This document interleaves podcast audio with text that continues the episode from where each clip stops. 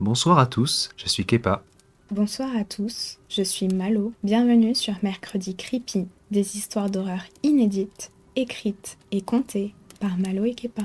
L'histoire de ce soir s'intitule Le tourniquet. Cet enfant me fait rire sur son tourniquet.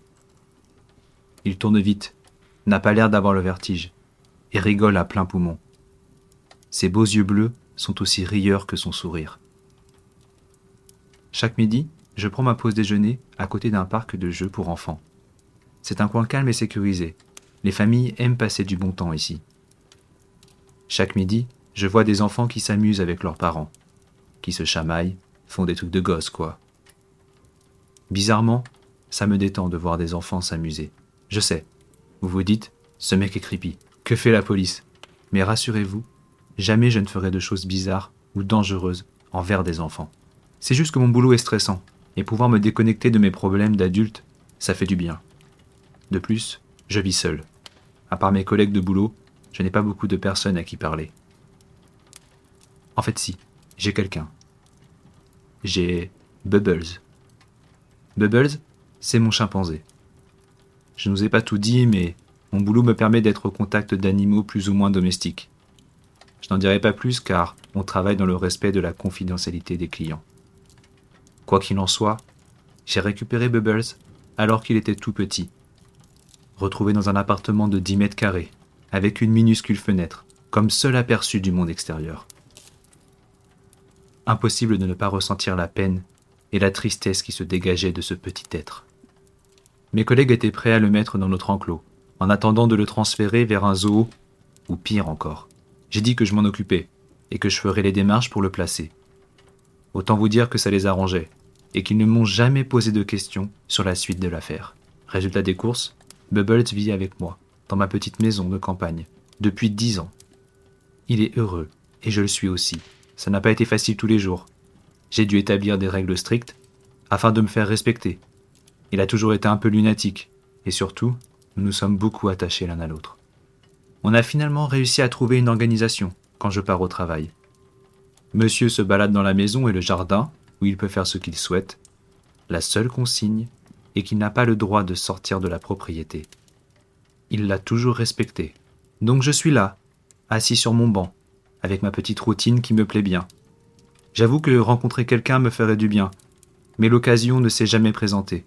Alors que je suis perdu dans mes pensées, je me rends compte que j'ai débordé sur ma pause déjeuner. Le petit gamin me fait coucou de la main depuis le tourniquet. Je dois retourner au boulot. Je fais un petit signe discret à l'enfant et vois que ses yeux bleus brillent de joie quand je lui réponds.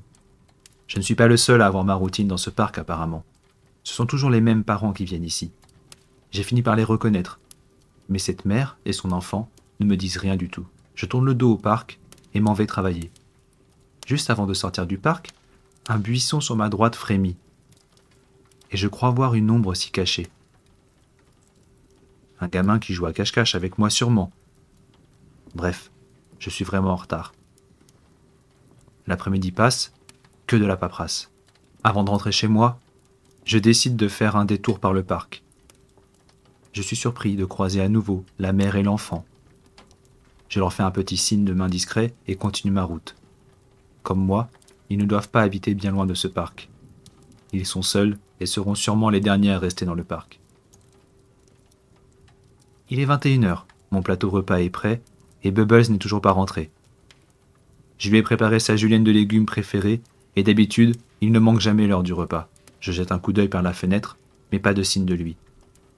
Il doit être à l'étage, caché quelque part, et je n'ai pas dû le voir en rentrant du boulot. Je monte quelques marches et m'arrête sur la dernière. Un bruit de fenêtre qui s'ouvre et se referme au rez-de-chaussée me parvient. Je redescends et suis surpris de voir une forme penchée sur le repas de Bubbles. Il est enfin rentré, et apparemment il a faim. Je le caresse sur le haut du crâne et lui demande comment s'est passée sa journée. Bizarrement, il ne me regarde pas et émet un grognement d'avertissement. Je ne comprends pas. Il ne m'a jamais fait de menace. L'appétit m'ayant abandonné, je décide d'aller me coucher et le laisse finir son repas. Je repense à, à ce midi et à la femme Secrètement, j'aimerais qu'elle soit au parc demain midi. Quelque chose m'écrase le pied, alors que je m'endors. Bubbles vient de se coucher lui aussi. Apparemment, il ne me fait plus la tête. Au milieu de la nuit, un courant d'air froid me réveille. Je me lève et remarque que Bubbles n'est pas là. Je descends les escaliers et vois la fenêtre ouverte à l'origine du vent frais. Alors que je la referme, je vois que des traces de pas, ressemblant à pieds de chimpanzé, traversent le jardin et partent en direction de la ville en passant dans une sorte de sous-bois. Je ne suis jamais passé par là, surtout car le chemin est impraticable. Bubbles aurait fugué? Pourquoi? Je commence à suivre les traces de pas et remarque assez rapidement qu'il y en a des similaires tout le long du chemin, créés par l'herbe aplatie. Il n'a pas respecté mes consignes, pour la première fois. J'ai peur. Au bout de quelques minutes, sur ce chemin à peine balisé, j'émerge sur une petite clairière, avec un espace de jeu au milieu. Je suis au parc, à mon parc à jeux. J'entends un cri. Bubbles. Il est sur le tourniquet. Il semble vouloir que je le fasse tourner. Je m'approche et bute sur quelque chose au sol. Je regarde et vois que c'est une chaussure. Une chaussure d'enfant en fait. Bubbles a commencé à tourner sur le tourniquet. Je me penche pour la ramasser et m'arrête quand la lumière d'un lampadaire éclaire le sol. La chaussure est imbibée de sang. Je titube en arrière et ne comprends pas ce qui s'est passé ici. Je m'accroupis pour reprendre mes esprits. Bubbles tourne de plus en plus vite sur son tourniquet. Je tente de m'appuyer sur le sol pour me relever et dérape sur la terre humide. Je tombe de tout mon long sur le ventre, vulnérable. Je tourne ma tête et mon regard rencontre celui de la femme, la mère de l'enfant. Ses yeux sont ouverts, mais vides, littéralement. Ses globes oculaires ont disparu. Je crie à m'en arracher les poumons et recule du corps le plus vite possible, toujours allongé sur le sol. Ma tête heurte le tourniquet. Je me retourne, me relève, tombe une nouvelle fois, peine à me mettre sur un genou, et regarde Bubbles. Il a arrêté de tourner. Il est maintenant en train de jouer avec des balles. Plus précisément, il jongle. Il jongle avec quatre balles. Mon regard croise le sien.